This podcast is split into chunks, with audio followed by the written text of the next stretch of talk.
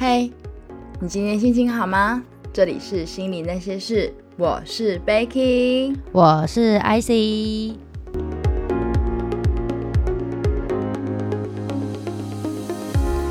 IC 来分享你上礼拜许愿的成果吧。好，我上礼拜呢许的愿望是，呃，因为刚好遇到廉假，然后我前一周有从日本寄东西回来，然后我就想说，我希望在廉假过完就可以收到我的包裹，因为也一个多礼拜，就是廉假过完就差不多一个多礼拜。然后我在廉假的最后一天，我就请我男朋友查了一下，就是呃序号，就是查寄货的序号，就是东西到底到哪里了。那我那时候是许愿说廉假过完就收到嘛，结果我隔天一大早，我妈就问我说：“你是还有什么包裹吗？你是不是又买什么东西？”我说：“没有啊，我没有买什么东西啊。不过有个日本的包裹会寄回来，就是。”她说：“哦，那你去楼下看一下，看是不是？”结果一下去看，就是我的包裹来了。超幸运的，真的。然后还有，人家怎么可能可以提早？对，而且我连，而且我是还有一个包裹是猫咪的证书，然后就是从国外寄回来的。然后我就想说，我也希望就是可以在廉价前拿到，因为这样子才不会说，哎，我冰就是要回去了，然后拿收不到，来不及去办一些什么证书什么的这样子。然后就全部都在那一天来了，超开心，超强。超棒超棒！许完愿，然后达成之后，我就马上感谢。我的天啊，太感谢了！真的是我许愿就有。对啊，然后从这种小小的。愿望就可以实现，真的可以累积对吸引力法则的信心感，真的好，很棒，很棒。那这礼拜的主题呢？奔三回顾，认识内在小孩。什么是奔三回顾呢？就是本人我的虚岁，是虚岁就是打从娘胎开始算嘛，对不对？此时此刻的我的虚岁，就是在。向奔三来迈进，这样子。大概二十几岁的时候吧，就会看到有一些文章就写说，哦，三十岁的我应该怎么怎么样，或者是哦要望山了，会有点恐惧，就是还还在回想说，哦那个时候还在看这种文章，然后怎么现在我就是已经要一只脚半只脚已经踏进去这个领域的人了，这样子。嗯，然后本来还在期待说奔三的。心态啊，或者是人生境遇啊，会不会有一个什么很大的改变啊？或者是说一瞬间麻雀变凤凰？但其实现在此时此刻的我呢，就觉得哦，其实其实这也是你大概活到八十几岁的还没过一半的人生而已，是在那边期待什么？我那天跟一个朋友也是在刚好在聊到这个主题，然后他就问我说：“你觉得三十岁最大的改变是什么？”好，我已经三十了，所以我。就是可以刚好讲一下跨过已经跨过那个感觉。我那天得到最大的结论就是，你在二十岁的时候，你想的是我希望我三十岁长什么样子，我希望四十岁长什么样子。但是，一到了三十岁，我觉得我改变的就是我更在意的是我当下现在是什么样子。嗯，当然未来也是有计划，但是就变得是那个计划是更有可行性的感觉，但是你更在乎现在。哦，那为什么你就会有这样的改变？就是从呃之前都是看向未来，然后到现在就是可以好好的活在当下。你觉得为什么会有这样的转变？嗯，我觉得是因为你在二十岁的时候，那时候也准备踏入社会，你对社会有很多的憧憬，有很多的向往，那你也希望你可以活成你想要的样子。然后到了三十岁，你已经经过了。一段时间的历练，当然这个社会历练不是说很长，好像好像你一定会经验到很多。那跟跟五六十岁的人比起来，一定还是比较少。但是你更明白的是，你现在你拥有的是什么？你可以达成，你为你知道你有了这些东西之后，我未来会往什么方向走？你更明确的知道，在二十岁的时候，你是一个很有可塑性的。然后到了三十岁，是你已经塑了一个样子，那未来你当然对未来还是有希望，会有期望的。那你就会变成是我以现有的状况去发展我的未来，所以就会有这样的一个转变的过程。已经活到这个你二十岁到三十岁十年的时光，也更加知道说，哎，给自己大概可以达到什么样的程度，跟自己握有什么样的资源。嗯，对。所以在对未来的行数上，呃，把握有把握度的东西会比较多啦。对。对嘛哈，所以你就不会就是呃乱天马行空这样子，都会比较踏实一点点。可是我觉得还是呃本来还在期望说哦可以有多大改变，多大的不一样，但是现在会慢慢收回来这样的期待啦，就是说哦其实现在也是一个正在慢慢转变的一个过程，我正在处在一个过程，不是说我过了三十，我到了三的这个岁数，我就一定会。怎么样？怎么样？怎么样？所以我觉得要收回一下这个期待，不然会还蛮失落的。他说：“天啊，我我怎么还这样子？”没有，没有，没有，因为大家都还在就转变的。没错，对对对。好，然后我就是有试着要来回想一下，就是三十岁以前求学，如果你没有再继续进修啦，大概就是你已经把求学那个时光给过完了嘛。对，然后再加上一点点的求职的岁月，然后我就想说要来。回顾一下，然后认识自己，到目前为止的自己到底是怎么样的一个人？那我到底有多了解自己？我挑其中几个我觉得对我比较重要，跟可能会影响我未来发展的一些特质。好，比如说，我其实我到现在我都还有点不知道自己想要变成什么样子。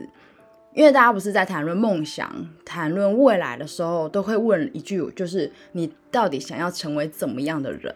好像就是你必须先设定了这个目标之后，你才有办法往前再来呃设目标，或者是立人设来达到那个目标。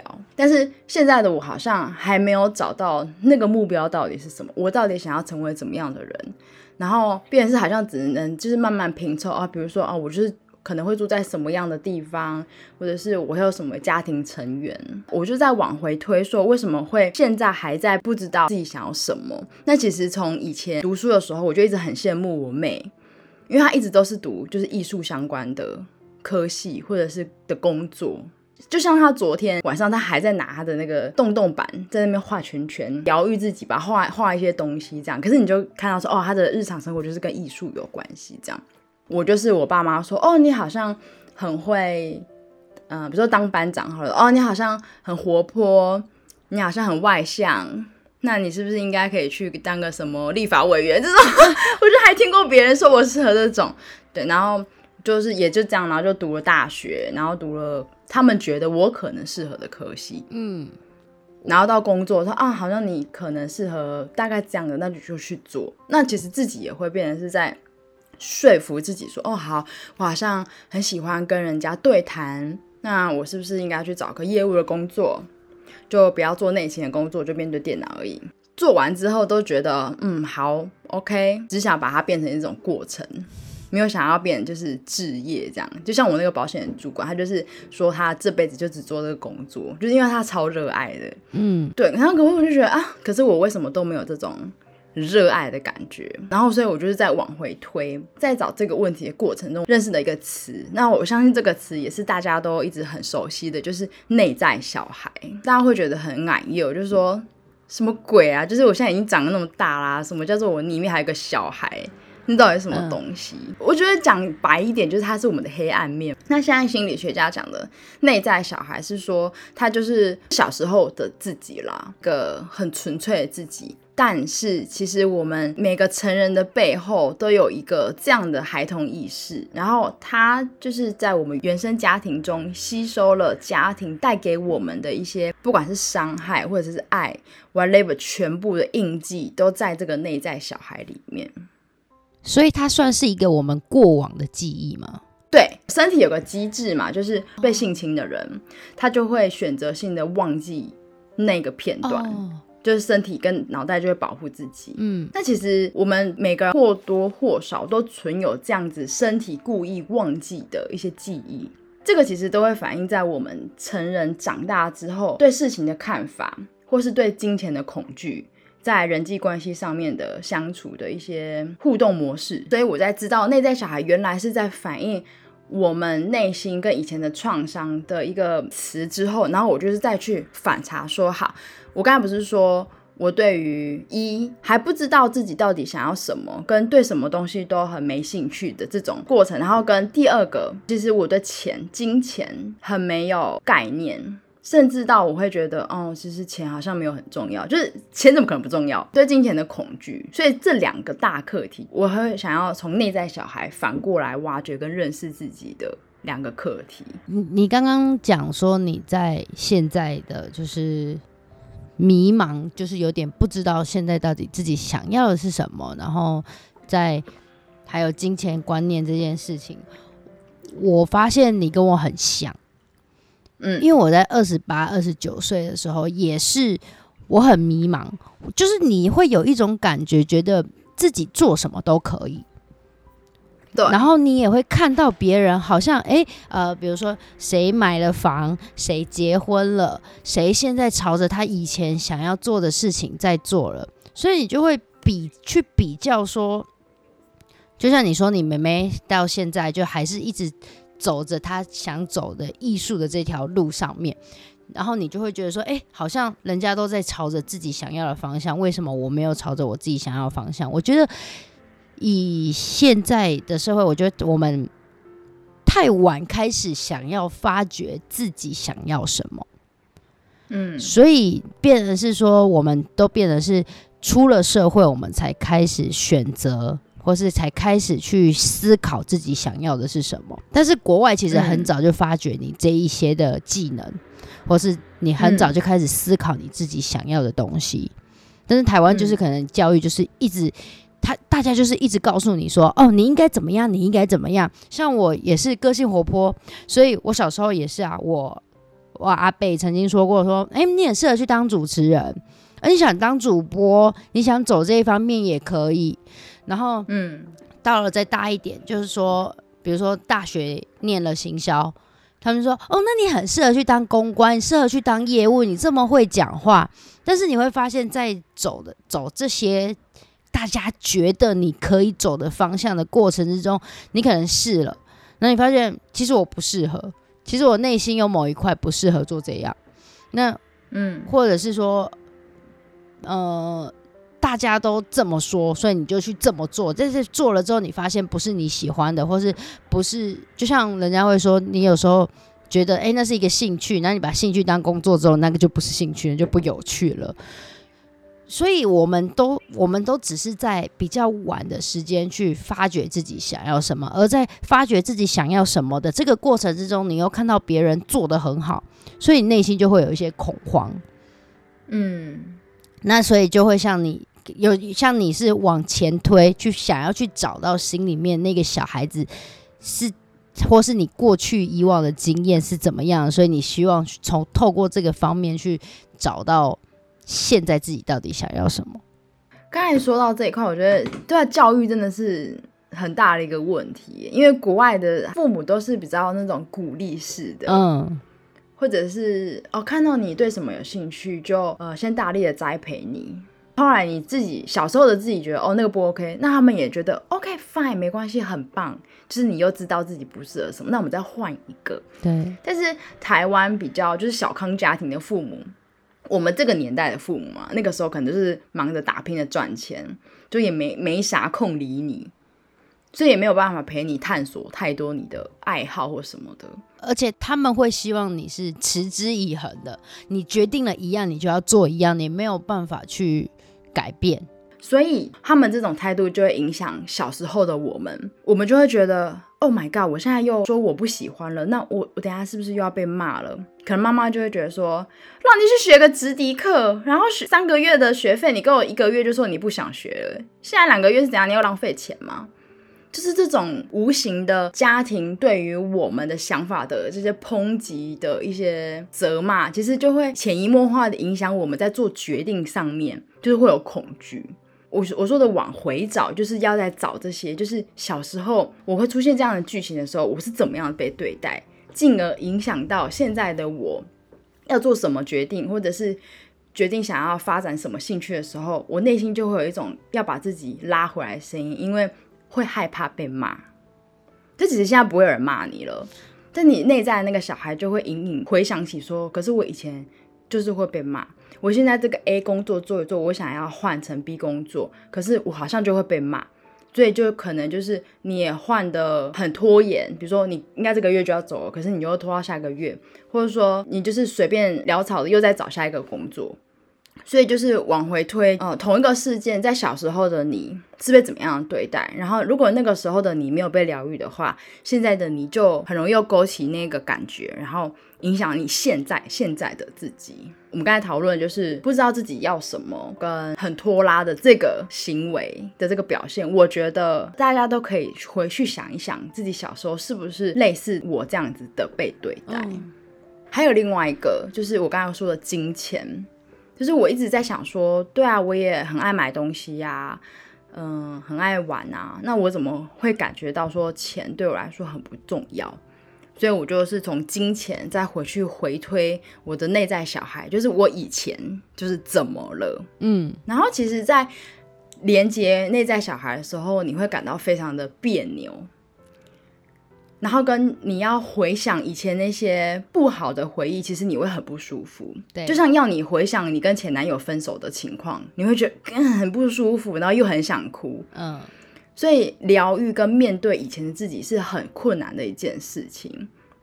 所以也就是插个话，就是大家其实也不要随随便便要，不是说随随便便啊，就是不要很轻易的想要去。找回以前的那个内在小孩，要拿出来疗愈他。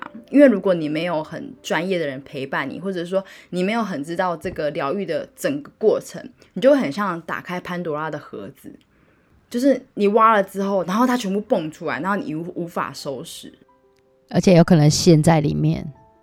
对，陷在里面。所以很多坊间的一些疗愈的课程，很多人都是。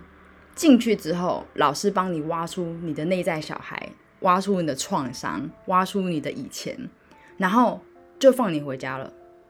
啊，对，然后嘞，对啊，他就说好，那你现在知道你的以前了，好，那你回家之后要好好的安慰他哦，安抚他哦。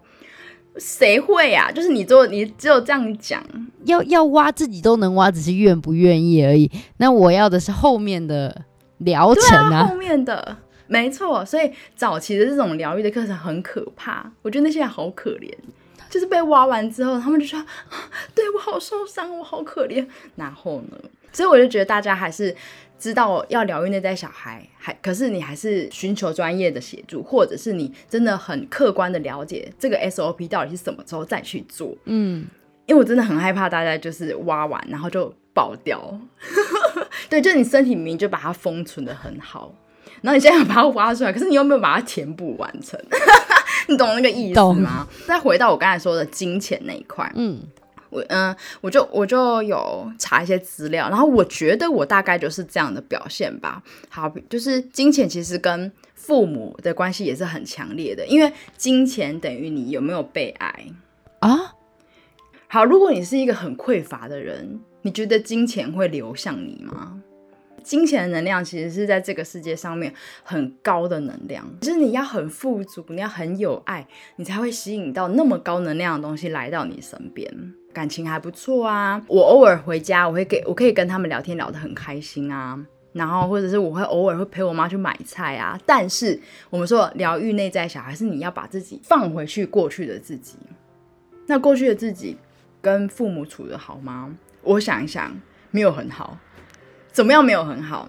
我印象很深刻，就是我做的事情，他们可能责骂我，我就把自己锁在厕所里面，然后咒骂他们，又不能讲脏话嘛，会被打嘴巴，对不对？所以就是在厕所里面，就是嗯，就是 偷偷骂他们，对，然后心里面就有不甘愿，就说为什么骂我？为什么这样子说我？对，然后就是慢慢的去挖出一些事情，然后跟他们当时给我的反应，跟我当下的心情拼凑。那我我到底是不是一个在原生家庭很被爱的小孩子？好，讲到这里，大家会觉得说，好啊，那你你自己感觉就是你没有被爱，那那怎么办？所以接下来就是要来讲怎么办。你也不可能回去就是看着你爸妈的面说，哎，你以前很不爱我，哎，跟我道歉。怎么可能这样？然后或者是跟爸妈就是诉苦，说你们以前怎么可以这样对我什么的？这样这个可以，但是父母也会觉得好奇怪，或者他们也忘记了。对，其实他们会忘记。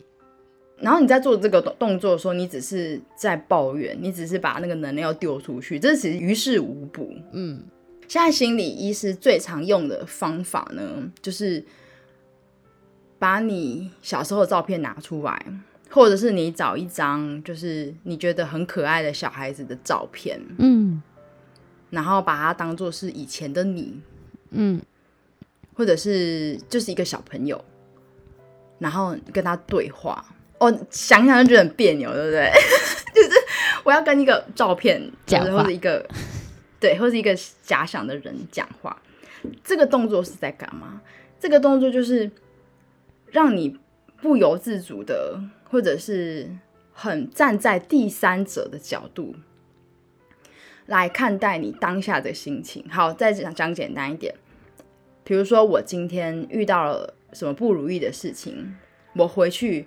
就跟那个照片的小孩讲，我今天发生这个事情，我的心情是怎么样，讲给他听。哦，对，可是不能用，好，比如说我今天因为多欣赏了一下自己，所以我晚了一分钟出门，然后就没有赶上公车，所以我今天就迟到了。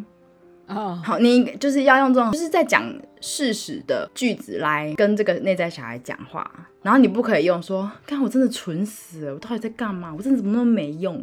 就你不可以这样很负面的词语，这样不能放太多情绪在里面。你应该就是要很平铺直述的把这件事情讲出来。那讲出来的目的是什么？就是在让你去感觉说，哎，我在面对这个事情的时候，我的感觉是什么？嗯，我就是感觉到很羞愧吗？还是说一股就是压力，那这个压力会是什么？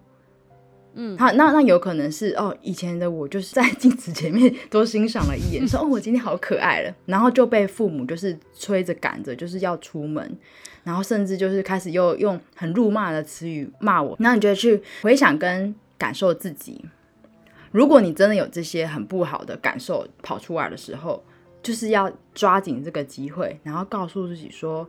没事，你很安全，一点都不愚蠢。嗯，你就是在欣赏自己啊。嗯，迟到了，其实又怎么样吗？你的主管好像也没有骂你啊，就一分钟而已，一分钟。哦，那我们下次再早一点准备就好了。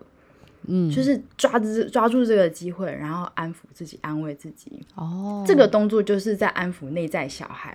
再告诉自己说：“没事，你很安全，你不会被怎么样。”嗯，所以下次可能真的又再多欣赏自己一分钟，又在迟到的时候，你就不会有那种很紧张、很愧疚那个压力，或是甚至我刚才说那个压力的感觉，可能就会慢慢的淡掉。所以就是你在等于说重复，在我知道我会可能被。责怪、被骂、被怎么样？你会有一个恐惧反产生的时候，在那个情境下面，你去回推为什么我会在这个情境下我会有这个感受？那我找到我，可能因为以前被骂，所以我就知道说，我知道说哦，我可能会被骂，然后结果我有这个感受之后，我再去跟他说没有。过去可能是这样子，但是现在你已经是你自己的主人了，你可以有更多的掌控权，所以没有没事，慢慢的可能多试个几次，你那个感受就会没有那么强烈，慢慢的去疗愈自己。哦，好像印象中的自己好像很想要表现，很想要表达什么，但是都会被大人一句说啊，囡仔人无耳无嘴啦，或者是说。你管那么多干嘛啦？或是你太爱现的，安静一点啊的这种话，就是把我自己打回来，我就会觉得说，好，那现在的我什么事情都三分钟热度，或者是想要做，可是做了之后又不想做，是不是因为就是这样的原因？所以我其实我也不能很笃定，但是我会朝这个方向去做疗愈吧。哦，那我觉得跟我现在在写子弹笔记有点像，因为子弹笔记是。你任何东西都可以写在上面，你的内心，你的什么都可以写在上面。我就发现，就是我在记录的过程，我边记录，我就知道，哎，发生了什么事，我有什么样的感觉，然后我也会去想为什么会有这样感觉，而去改变，去疗愈自己。就是写写一写，其实想一想也觉得哦，这也没什么。慢慢的，它好像就不会对我造成影响。哦，原来子弹笔记有这样这样的功效哦。它是等于是你的一个私有物，你任何基本上你不会去让人家看你的这些东西，因为它除了是在帮你规划你的 schedule 还是怎么样，但是你的任何话，或是你也可以把它当成写日记，比如说你今天想写什么东西，想写一点什么，我就会把它记录在里面，然后你也可以从在这个记录的过程去回推。你今天可能发生了什么事情？你有什么样的感受？那你以后再翻回来看的时候，你就会发现哦，原来这一天发生了什么事，然后你就会有什么样的感觉。那像这几天，我就是都很觉得很感谢，很多很感恩的事情。像我昨天跟朋友吃，跟以前的同事主管吃饭，因为那个主管就很像妈妈一样，他就对我非常非常好。他像他昨天就突然就。我就坐在他旁边，就在等他下班，然后我坐在他旁边。他突然拿出他织的一件毛衣，就是要织一个毛衣的披肩，然后突然就到就套在我头上。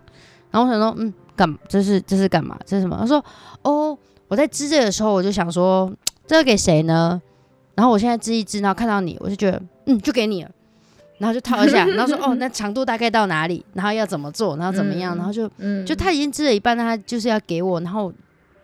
就让我觉得说很温暖，那很感谢，所以我就把我会就会把这些话可能写在我的子弹笔记里面。所以子弹笔记它是给你一个不论好坏，你今天就是把所有你想说的话、你想做的事、你想要表达的情绪，就是你很难过，因为有时候很难过，你会想做一些记录，那我就会就是就把它写在里面。那在这个写的过程，也是也是一种疗愈自己。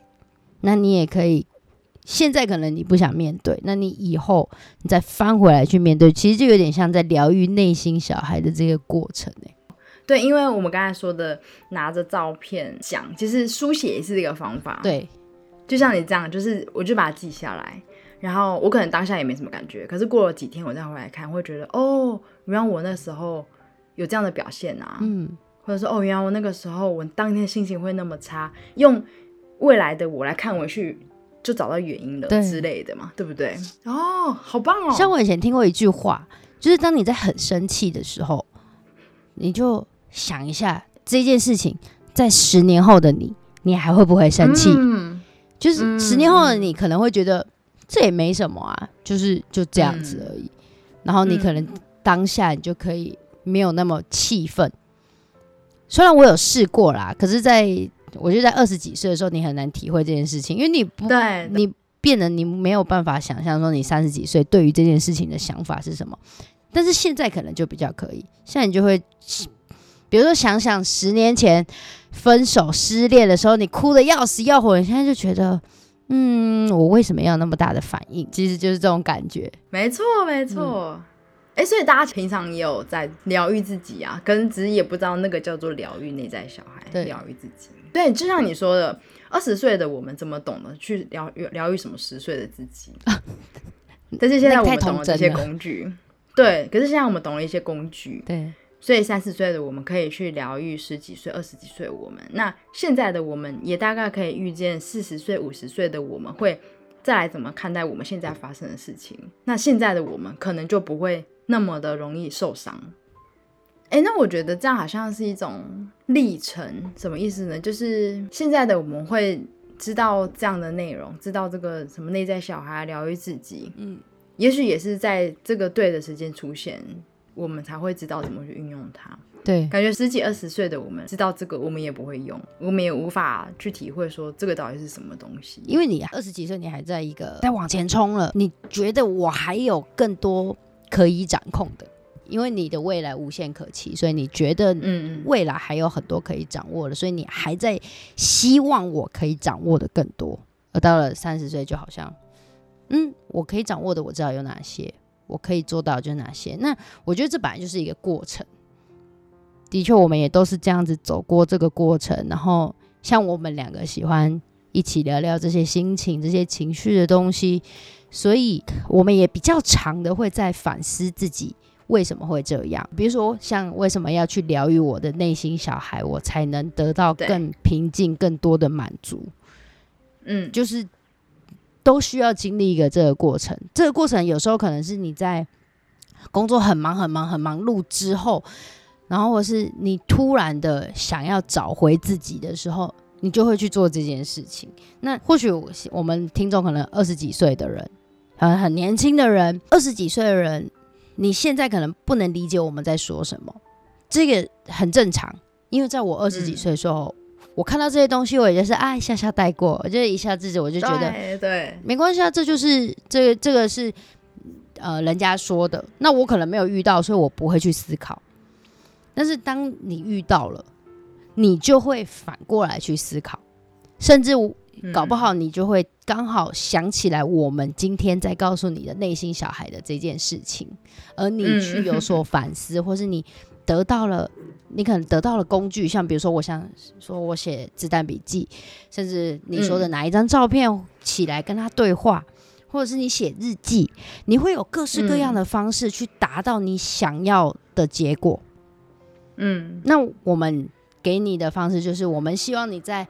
需要这些工具的时候，可以很容易的去找到你想要的工具，然后可以更快的走出你的那个内心，去得到疗愈。我觉得就是提供工具，哎，对，提供。因为像我们自己在可能在做这件事情的时候，我们可能花很多时间在找工具。像现在资讯很发达，所以你可以很快的，而且我觉得很恐怖的一件事是大数据这件事情真的超级可怕。比如说好了，我只是在想说，最近好像没有什么目标，我不知道要怎么样找寻目标。那我可能只是上网找找，因为可能我们比较传统一点，就会觉得说，哦，那我去找一些什么样的书来看。但是当你找了情绪相关的书，当你可能在想说，我要怎么样安排生活比较有规律性？好，你只要有 key 这些资讯，还是你跟人家聊天有聊到这一些。你的大数据马上就会推荐你各式各样的方式方法。嗯，那我们就是告诉大家说，哦，可能你找到了这些方法，你不用一个一个试，你可能先听了别人的经验，去尝试别人已经做过了，那别人可能觉得什么样的方式比较有效？诶，那你再反推回来，依依依照他的方式去做，那或许那个效率就更快。所以，我们就是一个提供方式。还有提供方法，还有还有我们自己经验的过程，嗯嗯，所以没错，大家可以，如果你现在需要被疗愈，需要去做这件事情，如果你自己没有办法疗愈自己，我觉得就像你说的，去找一些可以辅助你，比如心理医师啊，还是怎么样的，或是找一些，有些人可能比较相信，呃。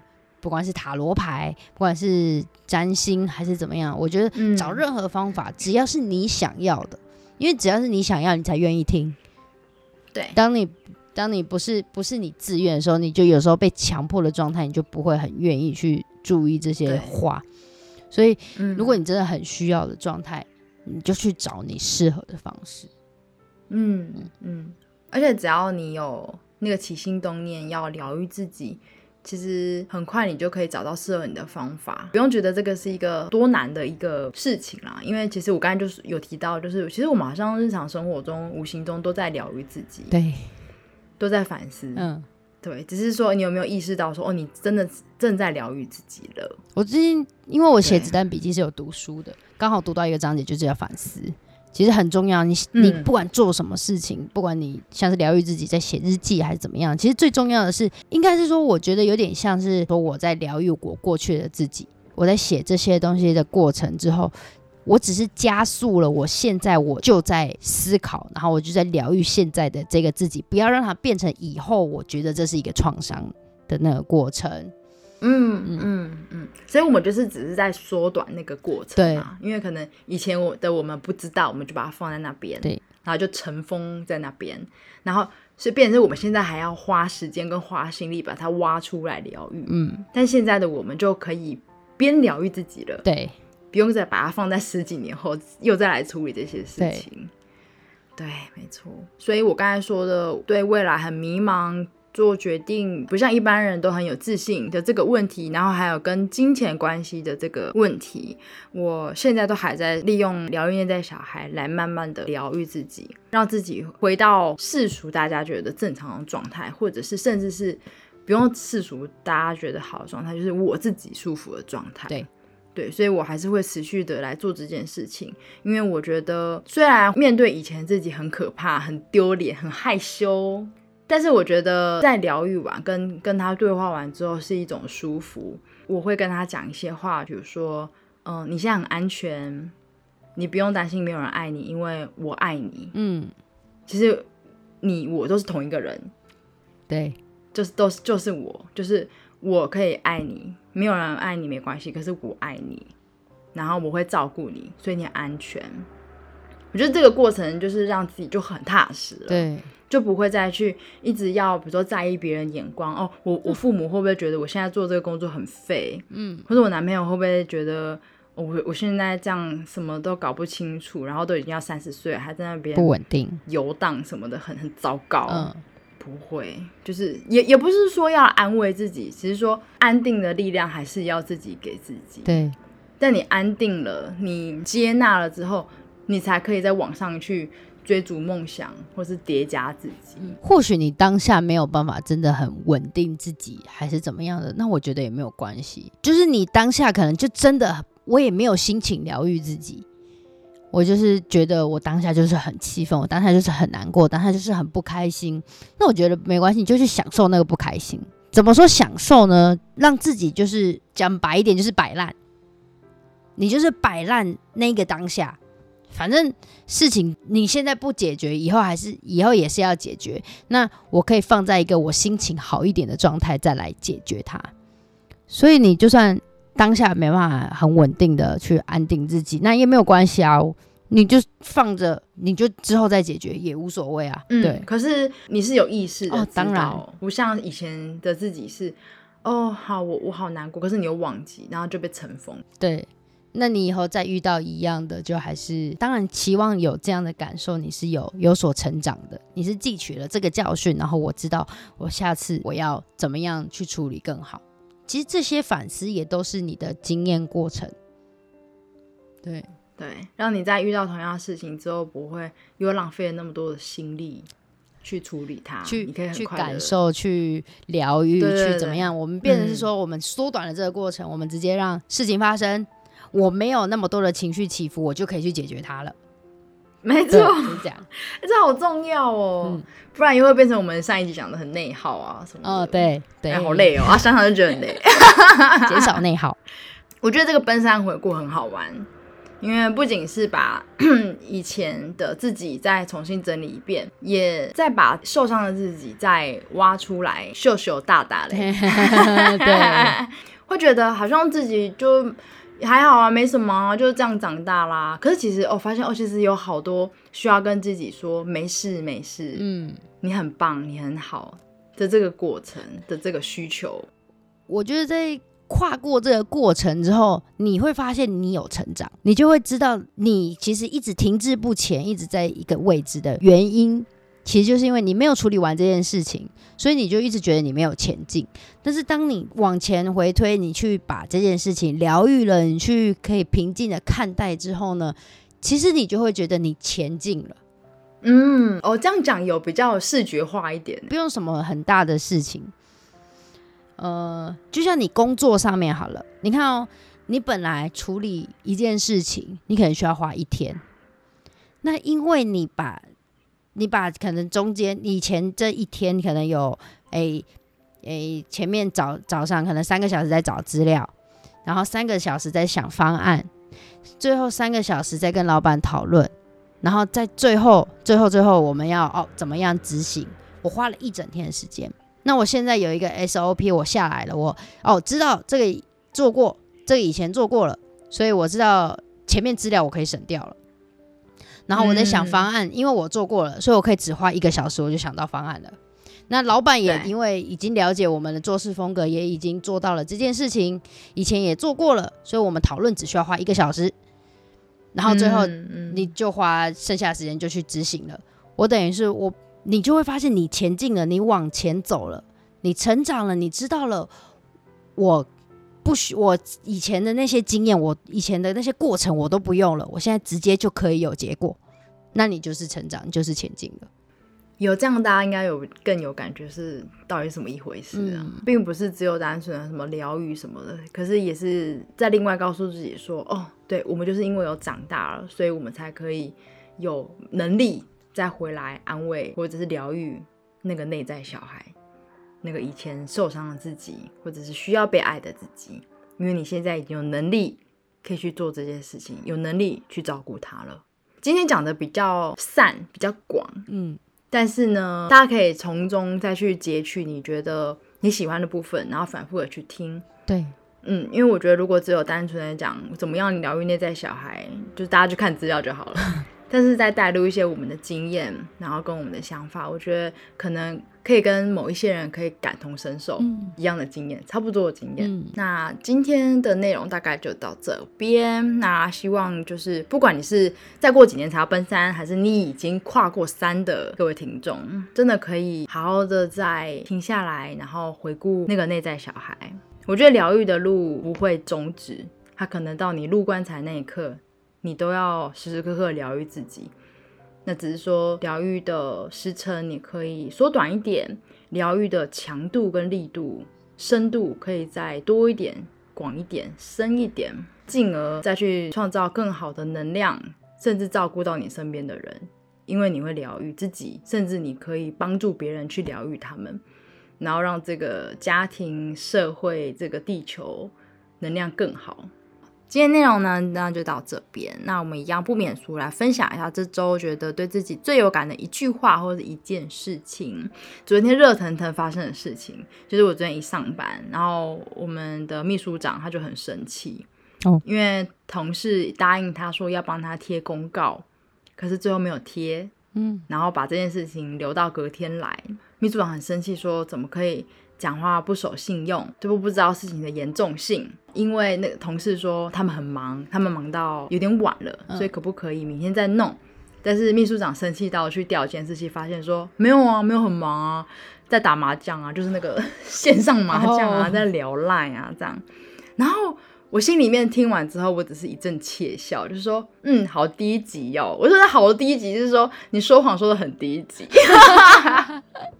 我想要讲的是，好像大家会觉得别人都要接受你的要求，或是接受你的借口，好像说哦，反正这好像看起来不是什么很重要的事情，然后我已经答应你了，那我再反悔好像也没关系。对，好像别人就是可以默默帮我擦屁股，反正无伤大雅啦。然后我偷懒一下，我赖皮一下没关系，就好像现在大家都很习惯的找借口。而这个借口又希望别人一定要接受，对对，然后我就觉得天啊，现在的小孩都这样吗？没有啊，对，因为我自己就会觉得很丢脸吗？或者是说，天，我都已经答应人家，我有什么好做不完的？而且我又不是真的就是很忙，已经压底线要下班了。看到这个事情，当然就是想要笑笑带过，但是我心里面更想要去知道跟检讨说，哎，那是不是也反过来是？下 order 的人就是像秘书长，他下指令没有下的很完整，哦，没有告诉他事情的严重性，嗯，只是说哦好啊，你做没有做好像也不会怎么样，好像是不是给这个同事这个错觉？哦，我又觉得说，所以这样子秘书长要再来对那个同事生气，好像也有一点点不合理，嗯，拉出来看就是觉得就是沟通这件事情吧，你对一件事情你的期待到哪里，跟。你希望别人不要踩了你的线或什么的，就是不管你是在跟同事、主管，甚至你的家人，甚至你的亲密伴侣，就是好像都不要觉得对方懂我在想什么，然后等到对方做了不如你预期的事情，再来很恼怒，就是要清楚表达。对，可能在他的观念里面，你同事的观念里面，他觉得。反正我不用今天做，他也没有压说一定要今天做这个公告。对我而言，我看了我就觉得，哦，它只是一个公告，我没有必要说，就反正什么时候讲都可以，没有一定要今天 right now 的那种感觉。应该说，不管是下指令还是接收指令的人，我们互相之间要去知道说，哦，老板要叫你交一个资料，那你就要问老板说，哦，那有什么期限吗？要在什么时候之前要好吗？那老板可能就会回答你，就是说，哦，因为这个东西是要给可能 A 厂商看的，那 A 厂商的主管可能明天要出差什么，所以你今天要给我。就是尽管下命令的这个人可能没有讲清楚，但我们可能在工作上面，我们需要去更仔细的去问。我以前也吃过这种亏，所以后来我就很知道说，在这个应对里面，你所有的条件你要先想好。你要先去把它讲好，但当然我们会希望说主管就一次讲完，但是我们不能，我们不能期望每一个主管都会这样做到，对。